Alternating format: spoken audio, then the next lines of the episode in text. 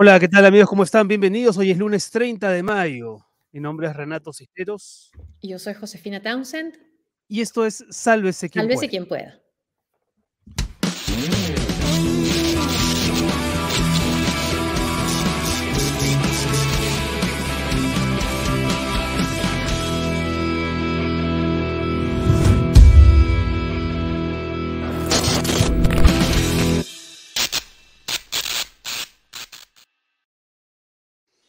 Arrancamos una nueva semana, como siempre, transmitiendo en vivo para YouTube, Facebook y Twitch. ¿Qué tal, Josefina? ¿Cómo andas? ¿Qué tal el fin de? ¿Bien? Hola, Renato. ¿Ese Bien, temblor, no? bueno. Sentí el temblor, sí. Yo siempre siento Sí. los temblores y siempre es algo ocurriendo. Sí. Pero ha sido bastante, lo que tengo entendido, ¿no? Ha sido bastante más suave que el último, ¿no? Que sí fue un remesón más bien este, largo, ¿no? Sí, eso sí.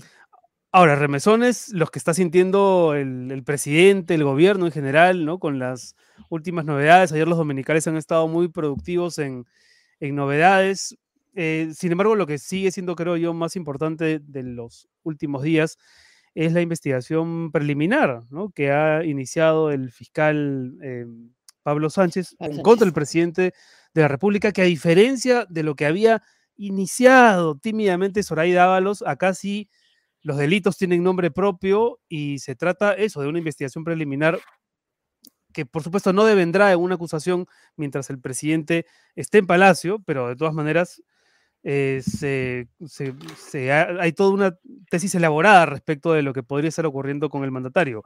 Se habla de organización criminal, ¿no? Se habla de tráfico de influencias agravado, se habla de colusión agravada y hay toda una, todo un tinglado de personajes entre los que figuran Samir Villaverde, Bruno Pacheco, los sobrinos del presidente y al frente de lo que sería una organización criminal estaría el propio Pedro Castillo. Y claro, es una investigación que ha abierto el fiscal actual interino Pablo Sánchez y que no ha suspendido, que no la ha dejado en suspenso, va, va a seguir investigando. Así es. Vamos a escuchar lo que ha dicho hace unos minutos nada más el propio presidente Pedro Castillo respecto de esta investigación. si se quiere hacer una persecución, si se quiere hacer eso, que lo hagan por igual, pero desde acá, desde esta tierra de hombres valientes, debo decirles de que vamos a presentar un proyecto de ley para que se elimine la inmunidad para todos los altos funcionarios del Estado. ¿Quieren transparencia e investigación? sometámonos todos, el Poder Ejecutivo, el Poder Legislativo, el Poder Judicial, el Ministerio Público, todos los funcionarios del Estado para transparentar al país y para trabajar de la mano.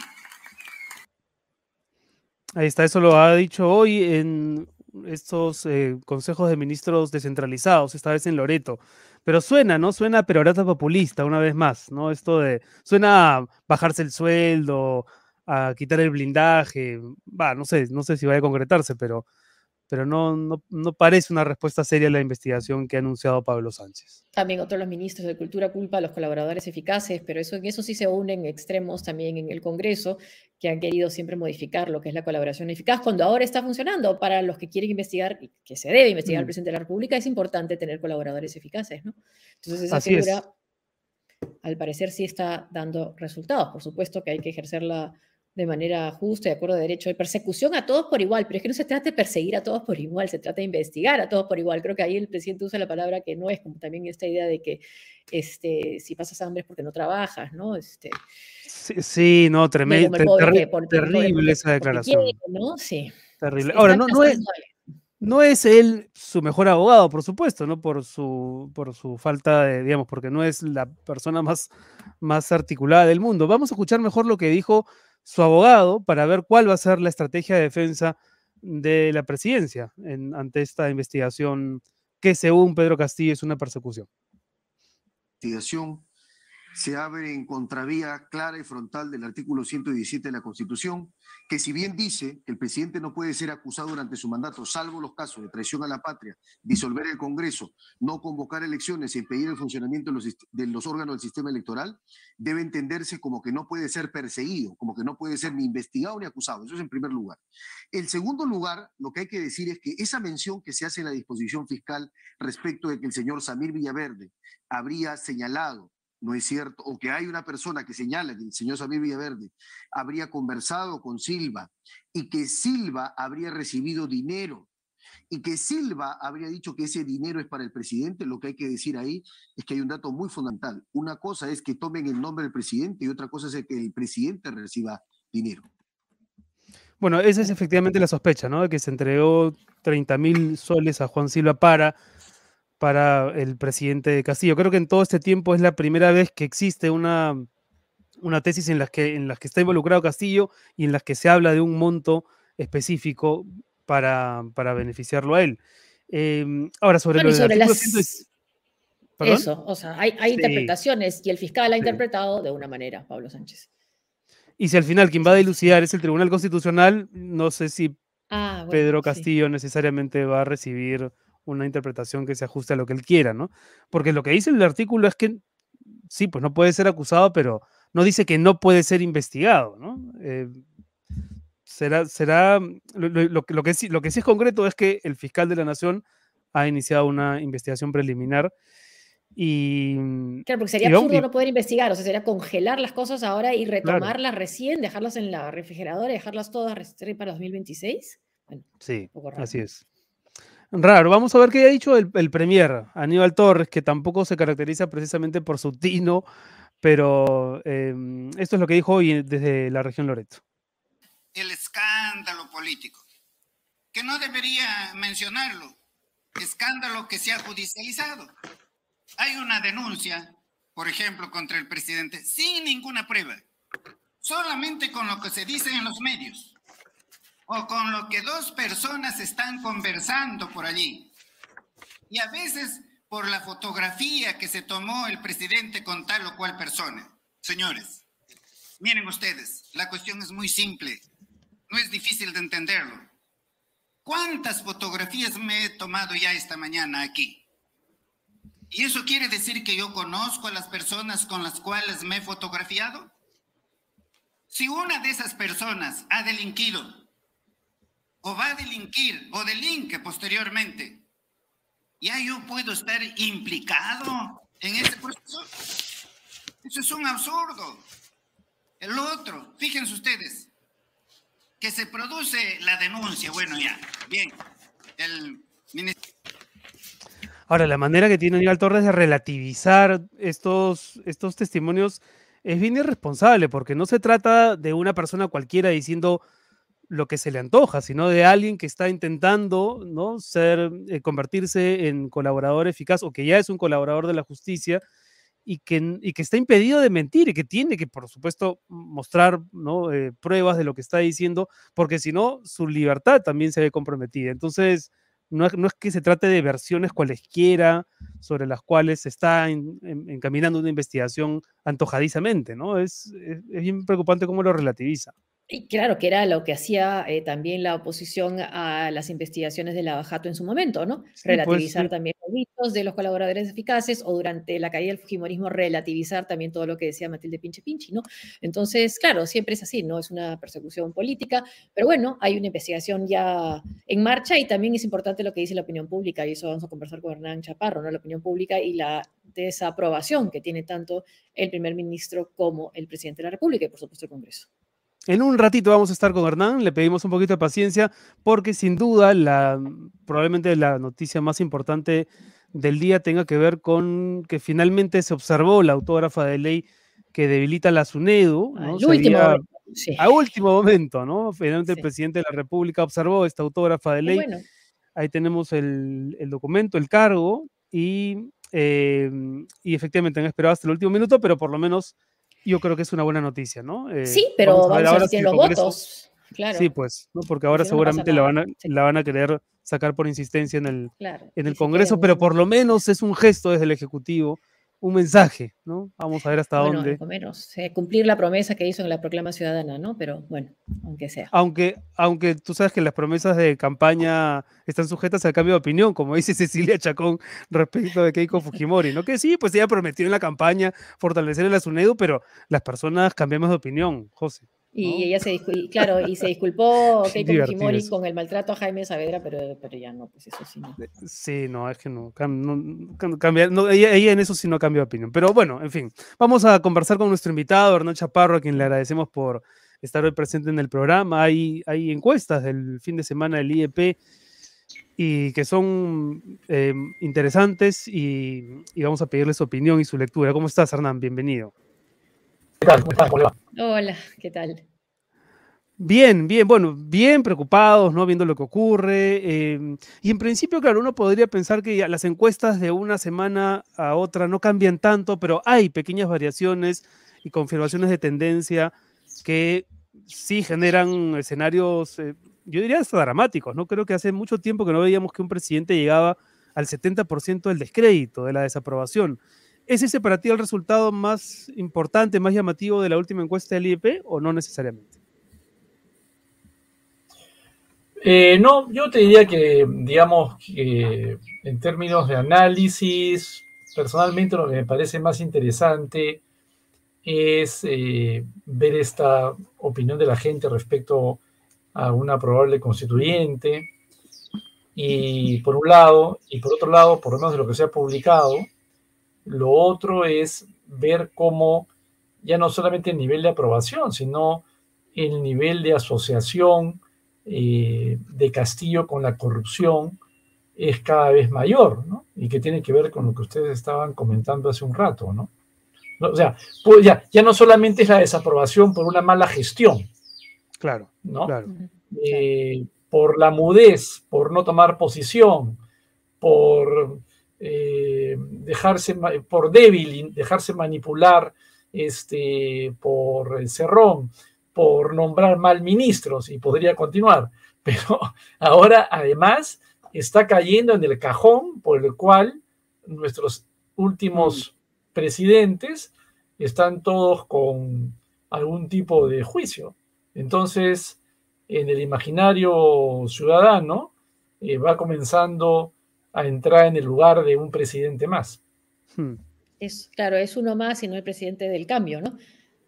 Que supuestamente iba a ser. Eh, eh, creo que eso es un poquito la, eh, digamos, el, tema interesante, un poco para, ver en, la encuesta y, y, que finalmente mira, ¿no? O sea, hay la mitad del país, en términos más o menos redondos, que todavía dice, mira, sí, yo apoyaría este, una constituyente.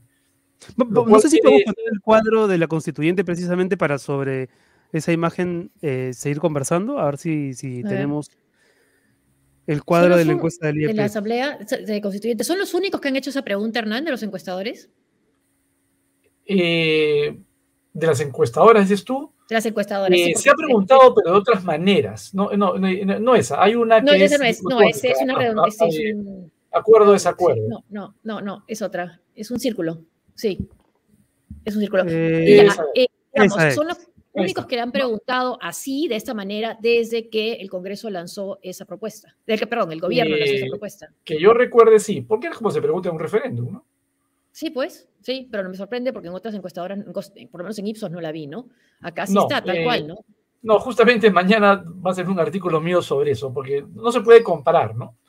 Eh, eh, si tú preguntas qué es para ti prioritario, estás pensando en, bueno, el tema de gestión que es prioritario. Claro. Eh, ponte, cuando se ha preguntado en la misma lógica por las reformas políticas, a pesar que son importantísimas, este, claro, la, gente no le da importancia a la reforma política, la, la, política es el espacio más bien de la corrupción, del problema, eh, de la no gestión, ¿no? Y, la mm. gente, claro, pide eh, seguridad ciudadana, salud, educación, precios, y otras cosas. Entonces, claro, la eh, pregunta es, ¿qué está entendiendo la gente cuando responde esto?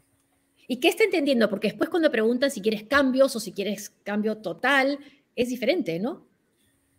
claro, piden cambios parciales para comenzar, pero en general yo creo que esto es, de algún modo paradojalmente, eh, lo que los mismos políticos provocan, mm. que es, este, hay problemas en el país y hay un sector que recurre a esta suerte de entelequia del cambio constitucional, Pero yo creo que acá básicamente es una expresión del rechazo, de, rechazo. de la gente Mm. a la forma en que está discurriendo la política hoy y hay un sector del país que cree que eso pasa eh, por un cambio en la constitución, a pesar que la misma encuesta del IEP pregunta si ha leído la actual constitución Sí. y la gran mayoría, está más adelante me parece, o antes la pregunta, Sí, sí, eh, reconoce que no. no lo ha leído. Entonces, no está respondiendo a partir de un análisis informado. Está respondiendo, expresando un sentimiento. Contra el establishment, el sistema, los políticos.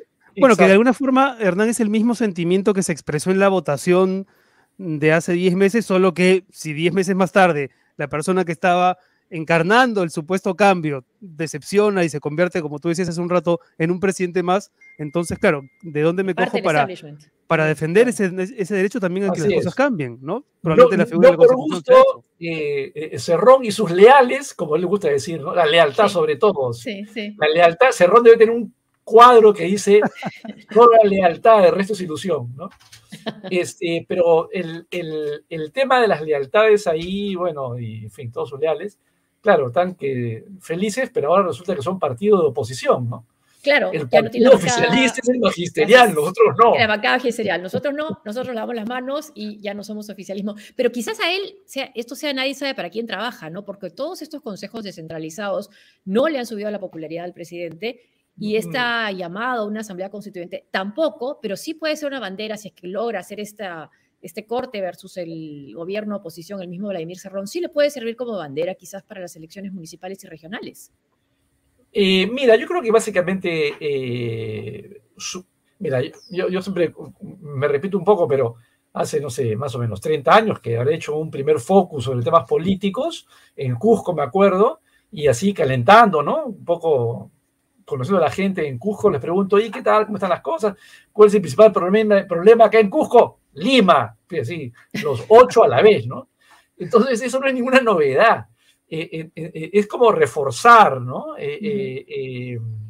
Esto y, claro, pero ¿quién tiene la credibilidad para recoger eso? La Sí. tenía Castillo, no por lo que dijo, sino más bien por lo que no dijo. El Fujimori Mm. del 2021, Claro, del- ¿no? O sea, un gran espejo proyectivo donde cada quien le metió el deseo del momento y de la coyuntura, que era, este será pues diferente a los políticos, ¿no? Sí. Eh, No- no sé si ese hay un- y a nivel cuadro- regional, Eso a es. nivel regional, eventualmente habrá algunos, pero también puede ser tipo Arequipa, ¿no? Que hubo más o menos en las eh, regionales pasadas 10, 11 candidatos y el resultado fue muy fragmentado. Y Cáceres Yica salió con 13, 14% que pasó a la segunda vuelta. O sea, eh, eh, porque ya también todo el mundo estaba este, muy asociado a corrupción. Entonces, en algunas regiones puede que algún candidato, que a veces, bueno, de grupos regionales, pero a veces son también como reciclados, ¿no? Este, del grupo, a un grupo político logre captar atención, o puede que no y sea muy disperso, ¿no? Sí, hay, ah, sí un- es, hay un no, pero sí es en más, vivo. ¿no? Eh, Hace un rato uno de nuestros seguidores, Eric Mendoza, dijo que sí, parecía el programa grabado. No, no, estamos, estamos en vivo. No, no, no. Son las 5 con 19 minutos. Estamos. Eh, Hernán, quedará favor. grabado, quedará grabado. Que Hernán, da la hora, da la hora, Hernán, tú, eh, ahorita para que la gente sepa que estamos en vivo. Bueno, pero, pero Hernán, lo que estaba pensando también en este tema de, de lo que está pasando y este eh, el sistema, el cambio, y Colombia es- está pasando por lo mismo. También no- lo- Sí, bueno, es, es una mezcla de López Aliaga con Aníbal Torres, ¿no? Ah, Sí. eh, mira, eh, ahora ya comenzó la guerra, ¿no? Ya, ya salió una denuncia en España por asesinato y, y- y qué sé yo a, a, eh, A Hernández. Petro, pero pasaban Petro, unos videos de declaraciones, ¿no? Por más trucada que esté de Hernández, este, dándole vidas a Hitler, ¿no? No, es Este, que dijo como que admiraba, Torres. que admiraba al gran pensador Admiraba a alemán Hitler, o Adolf sea, Hitler, pero en realidad después como- dijo como no, era, Torres. Einstein. Pero, pero de nuevo, ¿no? Es el, bueno, en este caso el populismo Sí. que está ahí presente, eh, que habla de la corrupción, este, que luchará contra la corrupción. Y, y- y- y es que ese es el tema, pues. El, o sea, eh, ahí en el Congreso, en el Ejecutivo, se ofenden, digamos, o, se preocupan porque la gente pida constituyente, la gente pide un cambio, ¿no? Lo viene pidiendo hace años. Y, bueno, nada, pues este, el negocio está primero, ¿no? Ahora, quizá el, espejo chileno, en tanto, en tanto están en un momento no parecido, pero un poco más cercano, ¿no? Están ya elaborando una nueva constitución. De hecho, de hecho es una iniciativa que hace un año gozaba de enorme popularidad y ahora más bien eh, está ocurriendo todo lo contrario.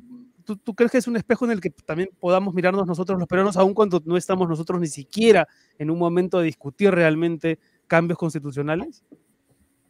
Mira, yo, yo no soy un especialista en Chile, pero de lo, de, lo, que vengo siguiendo, este, uno, tienes para comenzar un sistema de partidos que es infinitamente más sólido que el nuestro, ¿no? Hay cuadros, hay líderes que pueden estar cuestionados, pero, o sea, eh, como pintura, como ejemplo, tienes un Katz que te pierde, inmediatamente va y saluda al oponente, ¿no? Este, y por supuesto que va a ser oposición, pero, digamos, eh, mantiene el diálogo, ¿no? Eh, hay, esta convención constituyente, que yo diría que buena parte de los problemas que tiene Boric en estos momentos son más por la convención que por Boric mismo, ¿no? Mm. Este, que está planteando eh, un, modelo eh, de constituyente donde prácticamente Chile se va a convertir en plurinacional, lo cual la verdad que va a ser un, gran problema, ¿no? Se están mm. saltando un extremo al otro complicado. Pero, por lo tanto, creo que, digamos, es un espejo en, en, la medida de que los populismos, yo estoy trabajando con colegas de Chile y Colombia justamente en un proyecto sobre populismo en, la ciudadanía, y, tú vas viendo, o sea, cómo el, el, el, el, populismo con una serie de matices propios de cada país es el que va eh, creciendo, ¿no? Mm. Hay una encuesta de Ipsos que hizo el año pasado, ha sido, este, sobre populismo, eh, es una encuesta a 25 países del mundo, entre los cinco primeros países con mayores indicadores de populismo están Chile, Colombia y Perú. Con mayores índices de populismo. ¿Con la desigualdad también? Eh, hay. No, no, no, no, es, solamente un tema de desigualdad. Eh, eh, tiene que ver más bien con una percepción, o sea, entre otras cosas, uno, con la percepción de que hay una gran corrupción, o sea, como digamos, eso está, digamos, descrito por N personas. El, populismo es la respuesta a, la percepción de que hay una élite política que en la democracia fracasa, ¿no? Este, es una élite normalmente eh, no incluyente, más bien excluyente, y, ante esa percepción de que están trabajando para ellos mismos, hay este sentimiento anti-establishment, anti, antipolíticos, ¿no? Y percepción de corrupción y, y, una sensación de haber sido perjudicados, ¿no? Y a pesar de que tú puedes ser una mayoría en el país, te sientes marginado, ¿no? Te sientes minoría en términos de tu capacidad de influir en el poder. Ahora, y de ahí estos endiosamientos a, a líderes ¿no?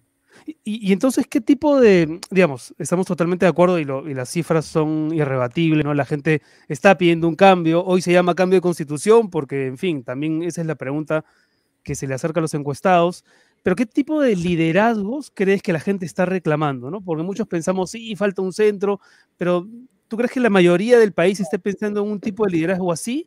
O tal, o tal vez liderazgos incluso más radicales de los que ya en la oferta política están expuestos, ¿no? Vemos que en los primeros que están en, la, en las encuestas municipales son de un perfil muy parecido, ¿no? Urresti, López Aliaga, eh, el descrédito en el que ha caído la izquierda por el, por el presidente Castillo, en el, en el, entendido de que este sea un gobierno de izquierda, podría hacernos pensar que tampoco hay una búsqueda en ese sentido. ¿Qué crees tú en ese, en ese aspecto? ¿Qué tipo de liderazgos estaría reclamando la gente para que ese cambio finalmente se concrete? Sí, mira, yo creo que hay como dos tendencias, ¿no?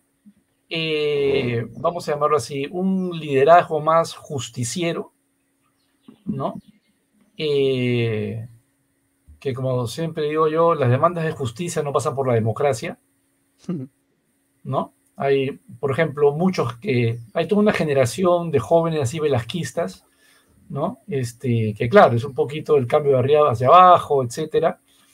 Eh, y bueno, es, eso, ¿no? Es eso, o sea, es eso eventualmente lo que puede estar en Urresti, de alguna manera en López Aliaga también, ¿no? Eh, este, y después hay otras corrientes, eh, eh, pensaría yo, minoritaria respecto a, lo que, a la que estamos conversando, que es un liderazgo más dialogante, vamos a llamarlo así, ¿no? Mm.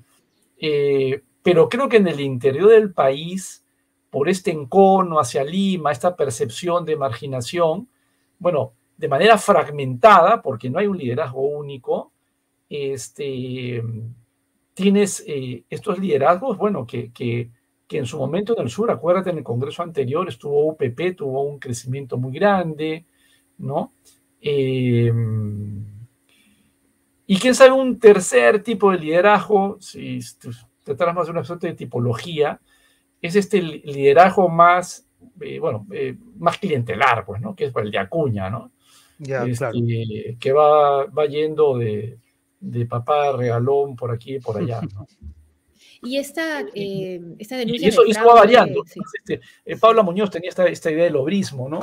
que un poco estuvo encarnado en Castañeda y creo que en muchos, algunos gobernadores regionales se me ocurre que tengo un poco Acuña. Mm.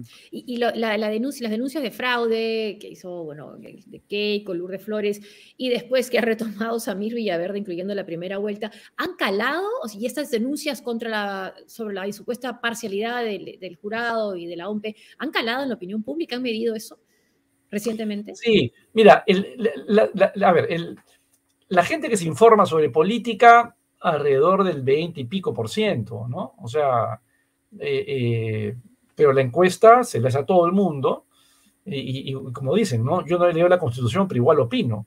Este, y eso así, pero eso no es un tema ni peruano ni latinoamericano, esto también pasa en Europa, Estados Unidos, que no vengan eh, con, con, teorías este, eh, particularistas de que solamente los peruanos somos así, mentira, no es así. ¿no? En todas partes del mundo la gente opina ante encuestas y cosas sin tener mucha información. Tiene heurísticos, tiene ideas, porque nadie vive este, 24 horas mirando en lo que pasa en el país. Entonces, eh, claro, lo que se ha ido construyendo, a, esto voy, eh, lo que se ha ido construyendo es, claro, una especie de sumatoria de rumores, ¿no? Oye, mira, este, lo de las elecciones, pero eso creo que es lo más débil. Después la denuncia acá, que Cabelín López, que este señor eh, eh, los ministros. Yo creo que lo que le ha hecho un inmenso daño eh, a esta imagen de, incapacidad y, corrupción que ha ido construyendo o que se va construyendo alrededor de Castillo, tiene que ver con los ministerios, ¿no? él, claro, claramente los ha ido tomando como salvavidas en estas negociaciones este, muy mal llevadas con, con el que tampoco la ve para nada, que es Ron, ¿no? Este, porque no hace más que quemar capital político. Eh, pero creo que todos los escándalos alrededor de los ministros es lo que me parece más va contribuyendo a esta imagen de ineptitud y corrupción. Y además el hecho de no aprender lecciones, ¿no? Y casi hasta de manera negligente, porque se le hacen señalamientos respecto de los antecedentes de ciertos ministros y ahora mismo elige para desarrollo agrario a un ministro con antecedentes penales incluso. Entonces, bueno, es la desconfianza, ¿no? O sea, bueno, también, también los tenía Luis Ibert con Alan García, ¿no? Había estado en la cárcel también por Mutual Perú, ¿no? También fue absuelto como ha sido absuelto. O sea, también han habido antecedentes, ¿no? De antecedentes.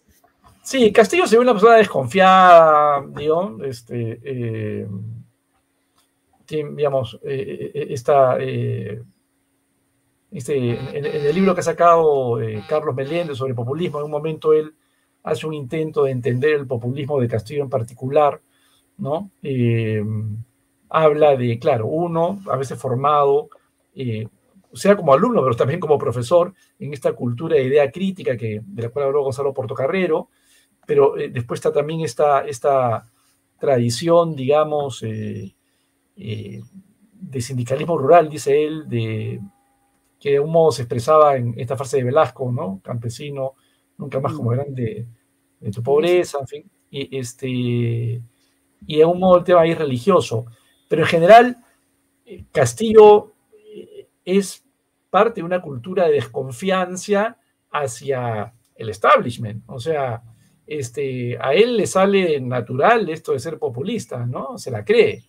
Eh, cuando él habla del pueblo, efectivamente, yo creo, que no hay, no hay una intención manipuladora. Él está convencido de, esta especie de, sabiduría eh, del pueblo que va acarreada con desconfía de aquello que parezca limeño, oficial, establishment, bueno, y, termina nombrando gente eh, sin, experiencia, eh, en la cual aparentemente confía solamente él, ¿no? Y los populistas... ¿Y los populistas leen encuestas? ¿Les hacen caso a las encuestas? Porque por un lado los populistas son, son ególatras, ¿no? Y al mismo tiempo yo imagino que, que les gusta estar con salir premiados en las encuestas, pero oficialmente dicen que no las leen. En tu experiencia, ¿tú crees que, tanto caso les hacen? ¿O, no mucho? Mira, La, gente, digamos, hay gente que confía en las encuestas, hay gente que desconfía, como desconfía en los medios, como desconfía todo el mundo. Estamos en un país, acuérdate, la, la encuesta, la POP y también Latinobarómetro, estamos en, en el puesto 2, comenzando por abajo, o 3, de confianza ¿no? interpersonal y, de algún modo también política. Entonces, hay mucha desconfianza, eh, la gente cree que, que, son encuestas compradas, qué sé yo, pero, pero bueno, ahí están los datos, ¿no? Que se trabajan con rigurosidad. Por supuesto que hay encuestadoras que inventan datos, bueno, también las que no, y como, como en cualquier campo, ¿no? Este, pero, y la otra es la interpretación que hagas, ¿no? O sea, una cosa es la información que está ahí, Mm, y, luego tú cómo interpretas este, la información. Pero em, en general, eh, creo que las malas decisiones del Ejecutivo eh, pasan no tanto por el tema de las encuestas, sino porque eh, estructuralmente, lo, lo, que dijo Bellido creo que el fin de semana, que es, la verdad, ahí lo conocimos un mes antes. Ya, pues, ¿no? Ya, bueno, Entonces ahora me lavo las manos. A ponerse sincero el tema, ¿no es cierto? Sí, o sea, ya no tengo nada que ver con él. ¿no? Este, un invitado sin poder alguno y bueno, anda tratando de cruzar el Niágara, este, de subsistir. Eh, sin, barra que le permita equilibrio, ¿no? Entonces, es un presidente frágil, siempre lo fue desde el comienzo. Sí. Pero más ahora, eh, creo, ¿no? Después de la votación de Betsy Chávez, me parece que quedó en evidencia, ¿no? Sí, sí. Es complicado, ¿no? Ahora, cuando, cuando uno eh, escucha a analistas, a opinólogos, como se suele decir, o analistas políticos, muchos tratan de explicar esta crisis a partir del 2016. Em, tú has hablado en estos minutos, Hernán, de, la desconfianza en las instituciones, de la necesidad de un cambio, de un pedido de cambio. Eh, ¿Cuándo crees tú que empieza todo esto? Digamos, si es que se pudiese en el horizonte mm, medio establecer un, punto de referencia. ¿Te parece que es el 2016? ¿Te parece que es desde antes? ¿Te parece que desde, el 2000 yo creo que terminado Esto viene desde los 80, ¿no? Desde los o sea, la, verdad con el fracaso de García, ¿no? Eh, el primer gobierno de García y la aparición del Centro Luminoso. Sí. Eh, este porque, a ver, no nos contemos cuentos. O sea, hemos tenido en algún momento en la historia del país sólidos partidos políticos. No, pues. En plural no. ¿No? Quizás uno. O sea, está el partido aprista, y, la verdad, eso era lo más estructurado. Después había un partido limeño, que era el PVC, muy ordenado, pero bien limeño. Acción Popular siempre fue Federación de Independientes. Tu padre ahí tuvo este, frase que nadie olvidará. Eh, eh, y ya. O sea, la izquierda siempre han sido grupitos. Eh, entonces. democracia cristiana, cuatro gatos. Y, después de Velasco, hay un momento, siempre se ha dicho, estos tercios de izquierda, centro, derecha, que se aparentemente se comenzaba a establecer este, corrientes partidarias, pero la relación de la ciudadanía con, los partidos se quebró a partir, por favor, la, hiperinflación y un presidente mm. que divariaba. Eh, y, toda la violencia senderista que mató a priistas, gente de izquierda, gente izquierda y, de todo, ¿no?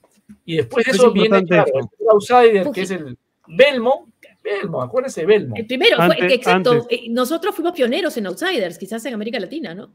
Puede ser, puede ser. ¿no? Sí, mira, yo eh, veo con pena, ¿no? A veces hay libros sobre análisis de política de América Latina y el capítulo sobre eh, eh, democracia sin partidos. O sea, ¿quién es el ejemplo?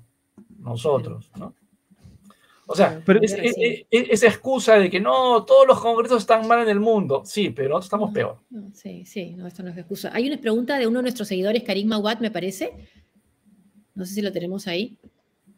Ahí está. ¿Es el caos de la democracia la que orienta o lo que orienta y favorece el autoritarismo? ¿Es la forma de simplificar la búsqueda de necesidad del orden? Es eh, eh, más que caos, bueno, sí, ya, me imagino que Karim se refiere, más que caos es, es la, la falta de legitimidad y de eficiencia democrática, ¿no? O sea, acuérdense que la democracia surge finalmente la democracia representativa surge para compensar el poder omnímodo de las monarquías. La gran promesa de la democracia representativa es que se va a gobernar ya no solamente por la razón divina que está en el rey, sino por la razón que aparezca producto del debate y de la deliberación. Hmm. Eso es finalmente la democracia. Y están los representantes para que puedan hablar, debatir, porque no es la verdad del pueblo, es la verdad que aparezca producto del debate.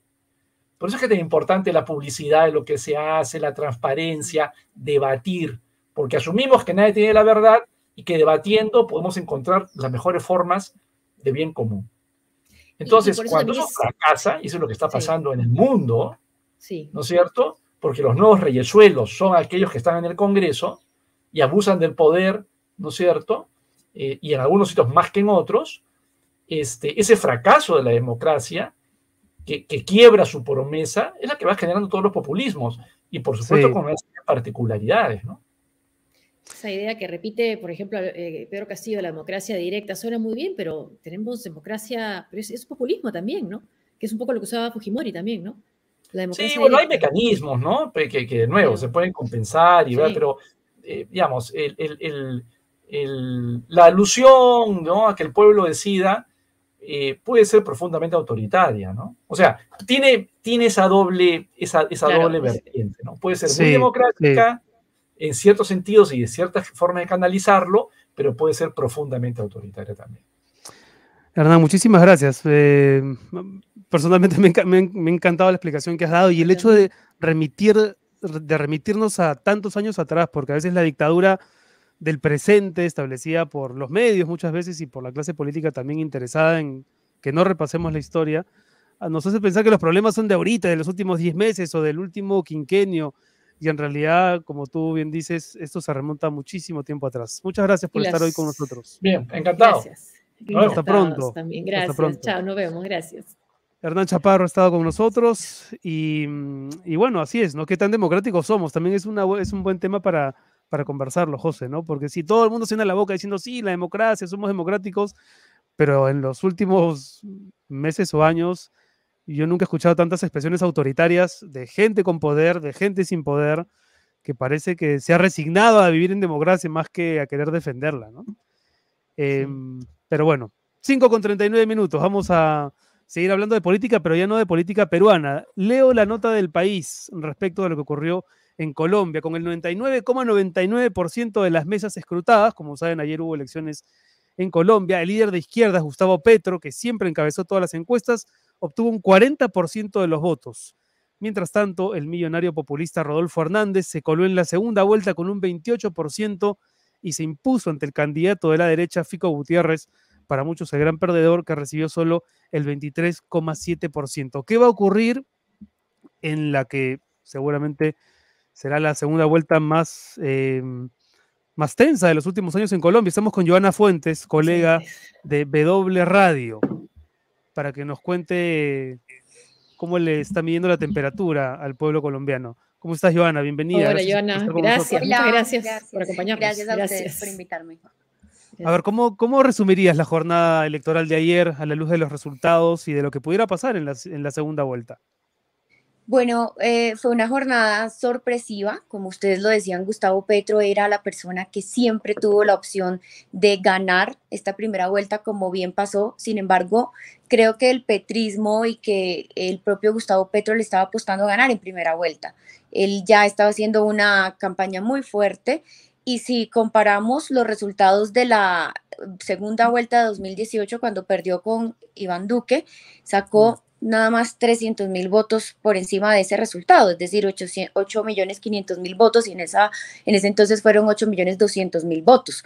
Se esperaba algo más grande, sin embargo, lo que pasó en Colombia en las últimas semanas fue un fenómeno llamado Rodolfo Hernández, que fue el que se mm. coló en la segunda vuelta porque esta persona fue ascendiendo, todos nos esperábamos un escenario muy parecido al de 2018, el de la derecha, el del uribismo, el de los partidos tradicionales contra Gustavo Petro. Sin embargo, este señor, que nunca salió a plaza pública, que no hizo un evento, que finalmente no fue a los debates más importantes, llegó. Él hizo la campaña en TikTok. Eh, es un señor de 77 años, pero con unos asesores impresionantes. Tiene asesores mexicanos que acompañaron a AMLO, y también asesores argentinos que le hicieron toda su campaña de redes. ¿Y cuál fue, Joana, cuál crees que fue el nervio que tocó, la tecla en la que acertó para que un buen porcentaje de colombianos le diera su respaldo en el último tramo. Él tiene un discurso muy populista que dice que va a acabar con la corrupción y aquí voy a hacer un asterisco, aunque él dice que va a acabar con los corruptos y tiene un, discurso que dice todos son unas ratas, todos llegan a robar, yo le voy a quitar el carro a los congresistas, yo no voy a usar el Palacio de Nariño, lo voy a convertir en un museo, yo voy a cerrar las embajadas. Eso dijo Castillo también. Eh, yo voy a llevar a todas las familias colombianas a conocer el mar, cosas imposibles. Eso le llegó a la gente, él está investigado en este momento y tiene un juicio después de la segunda vuelta por corrupción, cuando fue alcalde de una de las ciudades acá en Colombia, que es Bucaramanga, pero cuando le hablamos a la gente de eso, la gente nos decía, eso es mentira, ustedes son periodistas, pero eso es mentira. Él quiere acabar con las ratas y ustedes no quieren que llegue al poder. Y entonces no nos creen. Eh, ese es su discurso, un discurso muy, muy, muy populista eh, que propone cosas imposibles, pero que la gente cansada de la clase política tradicional, esto es un castigo, un castigo a los políticos de siempre, un castigo a los congresistas, un castigo al uribismo y a este gobierno que tenemos actualmente. Y todo eso lo llevaron reflejados, cansados de Fico, que es el uribismo, o de Petro, que es la izquierda, y de esas peleas en Rodolfo Hernández. Y por eso Rodolfo Hernández sube en esta, en esta segunda vuelta. Es, es, es sorpresivo y lo, que estamos analizando ahora en Colombia es que él puede ganar, él puede ser el presidente de Colombia. Ahora, este, este apoyo de Fico Gutiérrez inmediato, apenas se conocieron los resultados casi, ¿lo, lo, ayuda o lo perjudica a Hernández? Pues él necesita ganar, él en este momento tiene 6 millones de votos y solo no puede. Fico sacó 5, si se unen serían 11 y esos votos se le endosan inmediatamente porque los uribistas van contra Petro, no importa quién esté al otro lado. Eh, lo perjudican seguramente para algunas personas que sí creen legítimamente que él no va a hacer alianzas, como lo dijo siempre, que él no hace parte del establecimiento, pero no creo que lo perjudique mucho porque le van a llegar esos votos. Y el que la tiene en este momento difícil es Petro, porque ya no tiene de dónde sacar más votos. Los votos mm. posibles se van a ir con Rodolfo Fernández.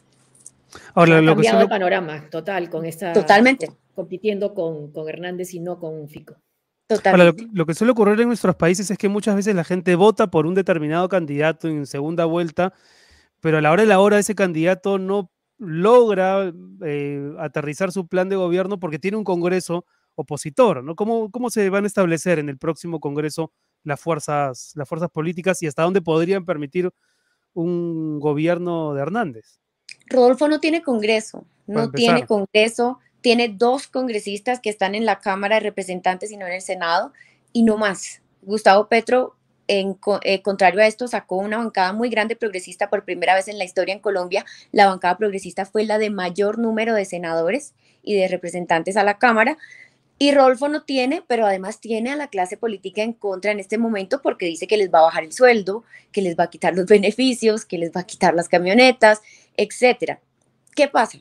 Él ya ha dado a conocer algunos decretos que va a sacar desde su primer día de presidente y dice que va a declarar el estado de conmoción durante 90 días para sacar decretos, para cambiar ministerios, para quitar beneficios. Es, una locura. Si ustedes me preguntan como periodista en este momento, siento que es una locura, siento que estamos viviendo nuestro propio Trump colombiano y es este señor. Y por otro lado, los temores con Petro, con un posible gobierno de Petro que puede ser una Venezuela, Colombia, ¿cómo lo ves tú? Yo creo que ese temor ha ido bajando un poco, era muy fuerte en la elección pasada cuando ganó Iván Duque, creo que por eso ganó tan contundentemente, pero este año ha cambiado la cosa porque Petro ha entendido que no puede hacer política sin los políticos tradicionales. Y muchos de los políticos tradicionales, por ejemplo, que estuvieron en el gobierno de Juan Manuel Santos, están con Petro. Y eso mm. da una seguridad. Y cuando le han preguntado por sus ministros, por su gabinete, siempre nombra personas que estuvieron con, eh, con Juan Manuel Santos, personas más de la institucionalidad y no a nadie de izquierda. Entonces, eso le da una tranquilidad a la gente, sobre todo con el Ministerio de Hacienda y el Ministerio de Defensa. Se ha ido disipando ese miedo, esa fórmula de que nos vamos a volver Venezuela ya no funciona tanto con Petro. Sin embargo, sí hay un miedo, sí hay un miedo porque Colombia jamás ha tenido un gobierno de mm. izquierda, nunca. Y tampoco un outsider. No, tampoco. Estas elecciones son atípicas. Por primera vez llegan dos personas que no pertenecen al establecimiento ni a los partidos políticos tradicionales. Por primera vez en Colombia. Uf, tendríamos mucho que contarte respecto a los outsiders. en el Perú han venido ganando tal vez con demasiada frecuencia. Una última pregunta, Joana, eh, por lo menos de mi parte. ¿Cómo ha reaccionado la gente? Es decir, ¿cuán comprometida se ha mostrado la sociedad colombiana con la votación? ¿Ha habido mucha asistencia? ¿Ha habido mucho ausentismo? Em, eh, que se espera también para la segunda vuelta. A veces también estas, estos triunfos se deciden porque mucha gente no va a votar, porque no se interesa en, el voto. Pues justo hoy en Colombia es feriado y yo creo que eso afectó un poco la jornada laboral de ayer, la jornada electoral de ayer, porque muchas personas se fueron de viaje y no votaron. En la costa, que eh, la votación siempre es mayoritaria, votó el 42%. Entonces, Petro le está apostando a esa gente que no votó en primera vuelta y yo creo mm. que ambos van a estar muy pendientes de eso porque la abstención fue el del 55%, que es muy alta. Muy bien, bueno, tremendo escenario el que se ha configurado en Colombia luego de la votación de ayer y vamos a estar sin duda muy, muy pendientes de lo que pase. Muchas ah, gracias, Ivana. Solo una duda, Ivana. El tema del acuerdo de paz, que fue tan que polarizó tanto a Colombia, y, ¿en qué quedó en esta campaña? ¿Qué dicen los dos candidatos? ¿Están a favor? ¿Van a cambiar? ¿Lo que van a hacer? El único de los candidatos que estaba compitiendo que votó no a la paz es Rodolfo Fernández, de hecho. no a la paz. Gutiérrez había votado sí a la paz, eh, que era el de la derecha, y él votó no. Eh, él inicialmente dijo que no negociaría con el LN, que es el grupo que todavía nos queda alzado en armas acá en Colombia, y todavía en las últimas semanas suavizó un poco esa posición, pero él siempre se ha mantenido muy fuerte con eso. Lo que sí ha dicho, por ejemplo, es que recompondría las relaciones con Venezuela, que es algo diferente a lo que decía Fico Gutiérrez, que decía que no. Pero en cuanto al proceso de paz, él ha sido muy crítico desde su voto cuando, cuando fue el plebiscito. Uf, bueno, tremendo, Joana. Muchísimas gracias por estar con nosotros. Gracias. Y por darnos sus impresiones gracias la jornada electoral. Un abrazo. puede venir, además. Ha sido la colega Joana Fuentes de W Radio de Colombia. Son las 5 con 49 minutos. José, como todos los lunes, tenemos hoy nuestro bloque de libros que la semana pasada tuvimos que posponerlo por las por los muchos resultados. No, pero hablamos con Pablo Drinot. Hablamos con Pablo Drinot, es verdad, sí. Sí, de, alguna manera, de alguna manera lo cubrimos, sí. Eh, esto es entonces, sálvese quien lea.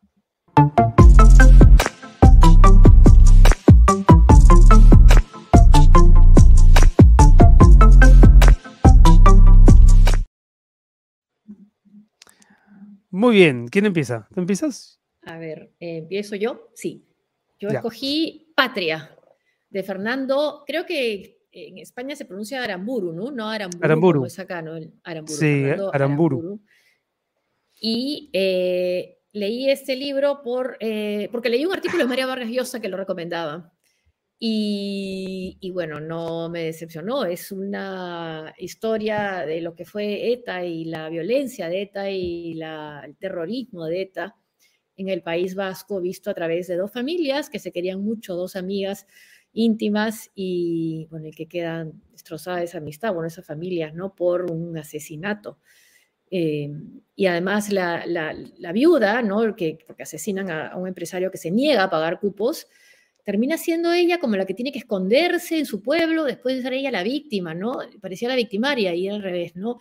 Y comienza con ella yendo a la tumba de su marido, porque la visitaba mucho a contarle que ETA finalmente había decidido poner, este, dejar las armas.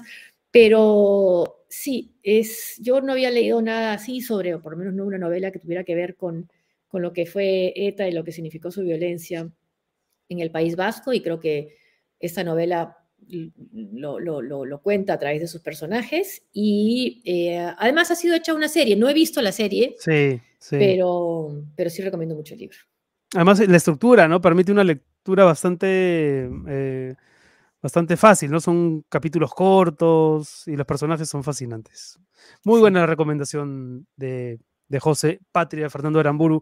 Bueno, yo voy a recomendar otro autor español, Javier Cercas. Eh, a mí me encanta Cercas, casi todo lo que he leído de él me ha gustado mucho. Y esta novela es una novela, como él dice, una novela sin ficción, que trata de un personaje real. Enrique Marco, que mm, se vendía durante años, ¿no? Era el representante de los españoles que habían sufrido eh, encarcelamiento en, los campos de concentración nazis. Durante la Segunda Guerra Mundial.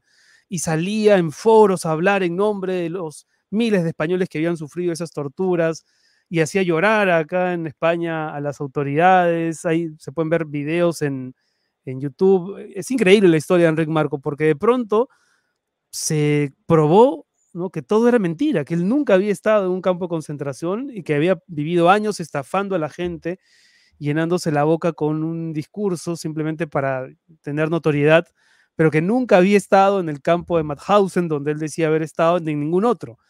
Y Javier Cercas cuenta esa historia. Y la verdad es que la historia en sí misma es, tan alucinante que por eso él decide contar, hacer una novela sin ficción, ¿no? Porque él dice, había, ya había tanta ficción en la historia misma que para qué añadirle eh, elementos de ficción. Y es al mismo tiempo una novela en la que el propio autor, Javier Cercas, se enfrenta consigo mismo, ¿no? Porque él, un poco la tesis que él sostiene es que todos somos un poco impostores, todos somos un poco como ese Enrique Marco, que, engañó a la sociedad española durante tantos años. Es fascinante. Eh, el impostor de Javier Cercas y Patria de Fernando Aramburu, hoy en eh, Sálvese quien Sálvese quien lea.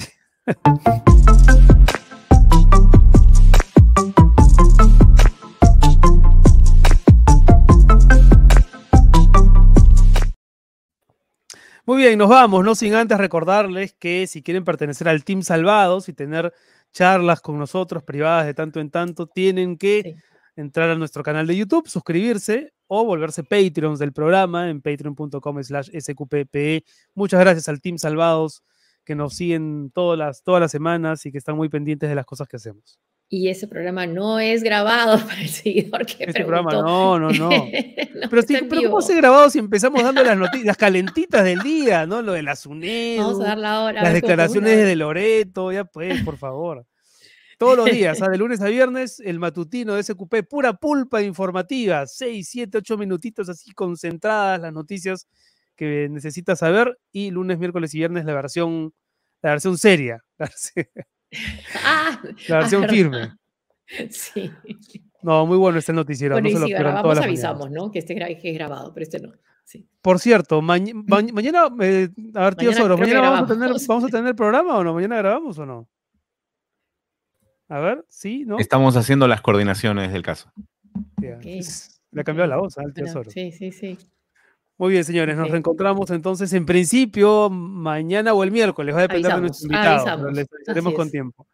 Muchas gracias por la compañía y nada, muy buenas noches. Gracias. Buenas tardes. Chao. Chao, chao.